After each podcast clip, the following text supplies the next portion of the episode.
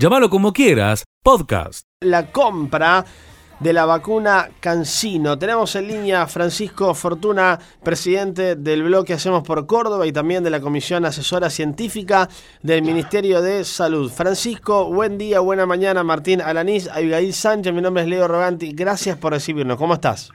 ¿Qué tal? Muy buenos días, un gusto de comunicarme con ustedes. El gusto nuestro poder charlar acerca de una novedad muy importante que se vino trabajando en la unicameral, que se aprobó y que ahora se llegó a, poder firmar el, el, acuerdo con esta farmacéutica china-canadiense Cancino para lo que va a ser la, la compra de un millón de dosis para nuestra provincia. Imagino lo importante que es y cómo lo toman ustedes después de, bueno, poder consensuar con todas las partes y llegar a la posibilidad de, gestionar esta compra.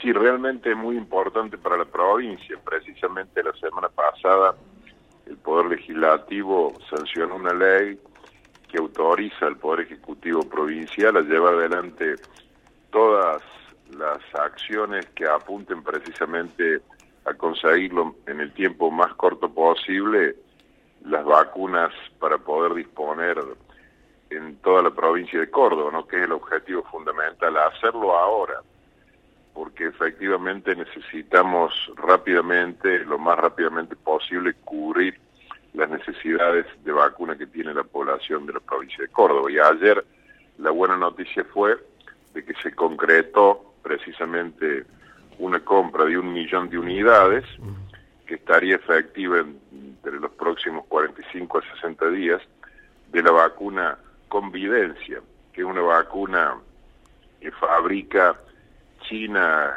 este, juntamente con Canadá, el laboratorio Cancino es quien la fabrica, y la ANMAT hace pocos días, más precisamente el día viernes de la semana pasada, autorizó la aplicación en Argentina. ¿no? Por eso, bueno, es una muy buena noticia esta. Eh, doctor, eh, ¿estaría dentro de los 45 a 60 días esta vacuna? Porque todavía no están en los tiempos especificados, ¿no? Porque el, el Gobierno Nacional también compró la misma vacuna eh, la semana pasada y tampoco había establecido los, los tiempos específicos. Eh, ¿La provincia tiene esa certeza que dentro de 45 a 2 meses estaría llegando esa, esa vacuna? Sí, eso es lo que, lo que comunicó ayer el ministro de Salud y también lo está ratificando en el día de hoy. En principio, por supuesto, de que hay un rango de días este, y el objetivo es poderlo hacer ahora en lo inmediato, ¿no? Porque de nada valdría hacer un programa de más largo plazo. Nosotros necesitamos realmente ahora este, conseguir la vacuna. Fíjese de que en la provincia de Córdoba tenemos como población objetivo primera un millón doscientas cincuenta mil personas que hacen a los grupos de personas más vulnerables de más de 60 años también a los que están entre los 18 y 60 que tienen comorbilidades, el personal esencial, personal de salud, docentes, personal estratégico, pero después el otro escalón, digamos, en el objetivo es cubrir 2.700.000 personas que hacen a la población que nos estaría garantizando lo que se conoce como efecto rebaño, que es este, la capacidad que tiene una comunidad al estar inmunizada para después este, de alguna manera bloquear el ingreso del virus, ¿verdad? Entonces sería muy importante avanzar en los dos escalones, primero en cubrir el millón doscientos cincuenta mil y después en cubrir los dos millones setecientos mil personas para que de esa manera podamos obtener el efecto rebaño. Y en eso la decisión política del gobernador Schiaretti planteada de colaborar, de sumar vacunas. El millón de vacunas es una muy buena cantidad este, que nos va este, a ayudar, por supuesto, a avanzar en todo lo que significa eh, la vacunación, más aún cuando se trata de una vacuna que viene en una única dosis, de que además este, se conserva entre los 2 y 8 grados, lo que facilita la logística y también de que ha sido comprobada su eficacia, ¿no? Una vacuna que evita mm, prácticamente en un 68% la posibilidad de contraer la enfermedad, ¿no? Y por el otro lado, también en lo que hace a la previsión, en cuanto a la prevención, en cuanto, digamos, a los efectos este, de la evolución clínica, ¿no? En la morbilidad de la enfermedad, tiene una, una capacidad de un 90% para disminuir esos efectos negativos y también en, prevenir la posibilidad de los fallecimientos, ¿no? En un mismo volumen. O sea que realmente una muy buena vacuna. Doctor, eh, ¿qué otros laboratorios están en negociaciones con la provincia de Córdoba en, estos momentos? Bueno, este, eh, digamos que la provincia de Córdoba, para, para ser claros, está habilitada para poder eh, trabajar en lo que hace a la adquisición de las vacunas y sentarse con todos, este, con todas las plataformas que hoy tienen vigencia a nivel internacional, ¿no? O sea, tiene, tiene una herramienta que es una herramienta simple, que es muy útil para poderse manejar y que además resguarda a la provincia y a los ciudadanos respecto de lo que significan estos convenios en el marco de todo lo que este, la potestad que le da la ley al Poder Ejecutivo este, provincial. Y en eso sabemos que también se está trabajando con la vacuna Janssen, ¿no? que es una, una vacuna que depende de Johnson y Johnson, y que también se está trabajando, que también es una vacuna en una única dosis. También, por supuesto, en otras plataformas, ¿no? que cualquier posibilidad que haya de habilitar una nueva ventana para, para adquirir más vacunas, este, la provincia está dispuesta este, a abrirla para poder conseguir más vacunas. ¿no? Sería la de Johnson y Johnson por ahora el, otro laboratorio, ¿no? Sí, sí, que se llama Janssen. Janssen en realidad, claro, exactamente. exactamente. Francisco, para, para, para agradecerte el tiempo, la, la vacuna también tiene algunas particularidades que es importante remarcar en cuanto a la conservación de frío. Tengo entendido que la temperatura va desde los 2 a 8 grados, es una monodosis, es de fácil distribución también dentro del territorio. Digo, son cuestiones a tener en cuenta a la hora de recibir eh, tanta cantidad. Estamos hablando de un millón. Después hay que ver si, si la provincia recibe un millón o menos, pero también son valores que es importante tenerlo en cuenta, ¿no? Claro, porque la vacuna y la logística van de la mano. O sea, cuando uno puede facilitar, primero es una única dosis, eso también es importante. Ah, este, mencionábamos ayer cuando estábamos este, conversando este tema mm. que este mm, digamos el hecho de que sea una sola dosis también apunta a simplificar la cobertura de la población que uno tiene como objetivo no vos fíjate que para cubrir 2.700.000 personas si van dos dosis vos, vos requerirías de 5.400.000 unidades Ahora, si a una porción de esa población lo vas resolviendo con una sola dosis, también la cantidad de dosis que vos en volumen necesitas son menores. Entonces eso facilita el tema. Además, el hecho de que esté entre los 2 y 8 grados su conservación también es más simple, ¿verdad? Y además se puede conservar más de 90 días. O sea que en realidad es una vacuna este, muy versátil para poderla este, manejar y también con muy buenos resultados, obviamente, desde el punto de vista de la seguridad, de la eficacia y de los efectos colaterales que tiene la vacuna. ¿no? Doctor, cambiándole un poquito de tema, teniendo en cuenta el próximo fin de semana que nos encontramos con un fin de semana largo y un fin de semana donde el día domingo tenemos el Día del Padre. ¿Qué sucede con estas restricciones que estamos teniendo? ¿Hay alguna novedad, algún avance sobre cómo nos vamos a manejar el fin de semana?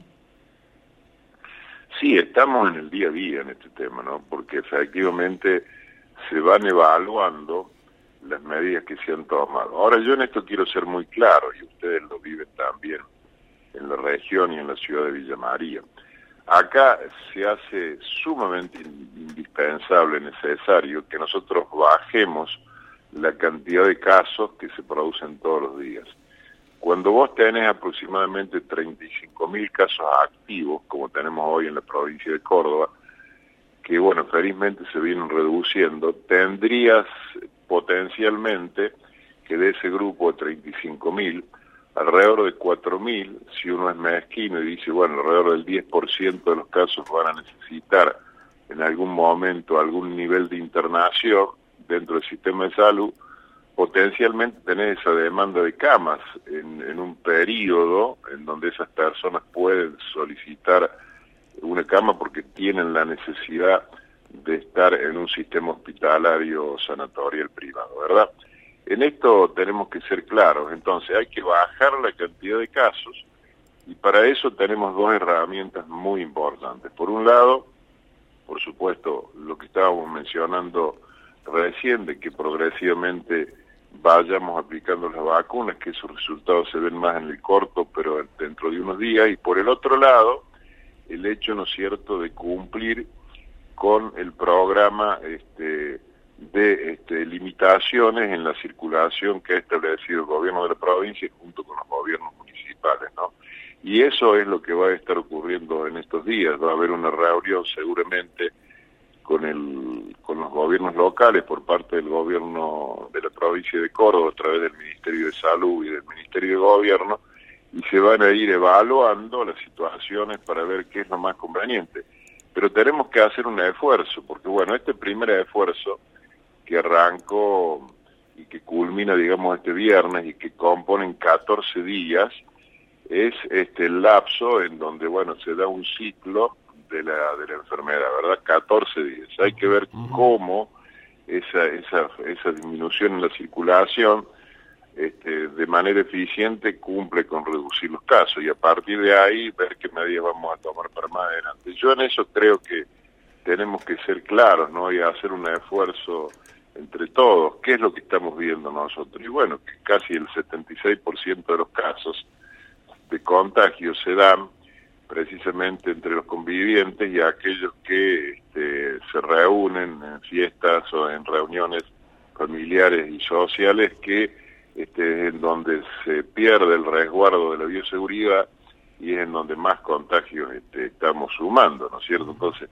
esto es muy importante dejarlo en claro y, también entender de que este, las decisiones sanitarias están ceñidas con la realidad epidemiológica, pero además porque queremos rápidamente cuidar el trabajo de nuestra gente, la actividad comercial, inclusive la actividad social, la actividad escolar, pero para eso tenemos que hacer un esfuerzo y bajar el número de casos, si no estamos en una situación difícil. Sigue escuchando lo mejor de llamarlo como quieras.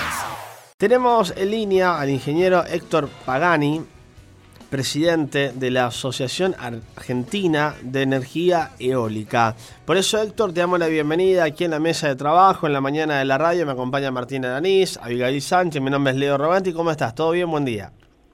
Buen día, Leo. Muy bien. Por suerte, muy bien. Saludos para todos. Nos alegra poder charlar con vos en un día muy particular, en un día donde por ahí, eh, si decimos viento, inmediatamente se nos viene a la imagen justamente esto, un día ventoso, ¿no? Pero empezar a encontrar o a aprovechar al viento en, por ejemplo, energía eólica. ¿Qué beneficios nos brinda la posibilidad de aprovecharlo de esta manera? Bueno, mira, la energía eólica eh, toma la energía cinética del viento eh, eh, en las palas de un aerogenerador. Un aerogenerador está compuesto generalmente por una torre depende del lugar, en, en los grandes este, centros de generación, esa torre puede llegar a 80, 100, 120 metros. En los lugares, este, eh, en el campo, en todo ello, esa torre va desde los 8, generalmente hasta los 16 metros. Ahí se pone un generador. las palas del generador se mueven por la velocidad del viento hacen girar un eje, este eje activa un, generador, un alternador, y esa energía este, pasa a, eh, en el caso domiciliario, tenemos que pensar que la energía eólica es una energía intermitente, que no está el 100% del tiempo a disposición nuestra, por lo cual vamos a tener que hacer un almacenamiento de esa energía, por ejemplo, para una casa, eh, de dos o tres días, porque es muy probable que cuando el aerogenerador esté generando, nosotros quizás no necesitemos esa energía, entonces tenemos que acumularla para el momento que sí la, necesitamos, pensar que este tipo de energía tiene un factor de carga, depende del lugar que va desde 40% al 60, 65% en el sur, ¿qué significa? Que del total de horas en el año, eh, solo el 40% vas a estar generando y el otro 60% no. Claro, Héctor. Entonces tenés mm. que almacenarla para poder después utilizarla en, los hogares, ¿no? Si bien, eh, Héctor, hay muchas personas que, que, trabajan en la producción de, esta energía eoeléctrica. Eh, también eh, eh, vale destacar que hay muchas personas que por ahí les genera un poco de curiosidad barra misterio este tipo de energía. ¿Pensás que a lo mejor todavía le queda mucho por, por desarrollarse y, por alcanzar muchos más puntos, quizá a nivel global, pensándolo? Eh, este tipo de, producción de, energía. Estamos acostumbrados a una energía habitual de, ciudad, pero digo, este tipo de, producción de energía eoeléctrica puede aún eh, incrementarse mucho más y que muchas más personas lo tomen como hábito de vida? Debemos, debemos incrementar más. Pensemos que el mundo está marchando hacia el 2050 para tener cero emisiones de monóxido de carbono, de dióxido de carbono, perdón, que están más hacia al mundo. Para eso tenemos que tener en cuenta que eh, en el mundo vamos a tener que eh, generar alrededor de, hoy estamos en nuestro país, estamos generando un 8, un 10% de energía eólica de nuestra matriz energética. Pero para el y en el mundo, en el mundo, la generación de energía hoy es 24% renovable y 76% no renovable. Y de ese 24%, la energía eólica es solo el 3,5% en la generación eléctrica. Para el 2050, para el 2050 vamos a llegar al 85% de energía renovable y la energía eólica va a ser un 36%. Lo mismo que para el 2050 se va a tener que ir transformando el transporte. Hoy el transporte consume el 96% energía no renovable, solo el 4% energía renovable. Pensemos que para el 2050 vamos a necesitar 58% de energía renovable, de las cuales ya va a haber un 8% de energía de hidrógeno, hidrógeno verde, que es el nuevo vector energético que se viene en el mundo. Para eso necesitamos eh, energía eólica, ya que pues, en nuestro país, dentro de las energías renovables, aporta entre el 68 y el 74% de la energía renovable en la generación. Ingeniero, eh, cuando uno piensa en energía eólica, automáticamente se transporta al sur de la República Argentina. Hablamos de las provincias eh, patagónicas, ¿no? Donde el viento es mucho mayor que en las zonas céntricas y, norte ¿no? del país. Asimismo, ¿Existen experiencias en, en, el centro y en el norte del país o gran parte de estos parques eólicos están instalados allí en la Patagonia Argentina? No, no, no. Hay, hay parques eólicos en todas partes. Sí. Eh, eh, la Rioja, de La Rioja para abajo hay muchos parques. Pero tenemos que tener presente lo siguiente. Un parque eólico es rentable cuando la velocidad promedio del viento en la zona es más allá de 7 metros por segundo. El promedio del año, 7 metros por segundo es alrededor de 25 kilómetros por hora, para que tengan una idea. Y los aerogeneradores, su potencia nominal la dan alrededor de los 11, 12 metros por segundo. ¿ah? Si yo tengo velocidades de eh, menores a 7 metros por segundo, ya tendría que ir a este, otro tipo de aerogeneradores, ya no aerogeneradores de, eje horizontal, que son los que, vemos en los grandes parques eólicos, sino tendríamos que ir a aerogeneradores de eje vertical que trabajan a eh, menores velocidades de viento. Por ahí hay aerogeneradores, que llaman tipo saboños, que andan entre los 1 o 2 metros por segundo, o los otros, los Gadroid, que ya son un poco más este, estilizados, que andan a los 4 o 5 metros por segundo. Producen energía. Llámalo como quieras, podcast.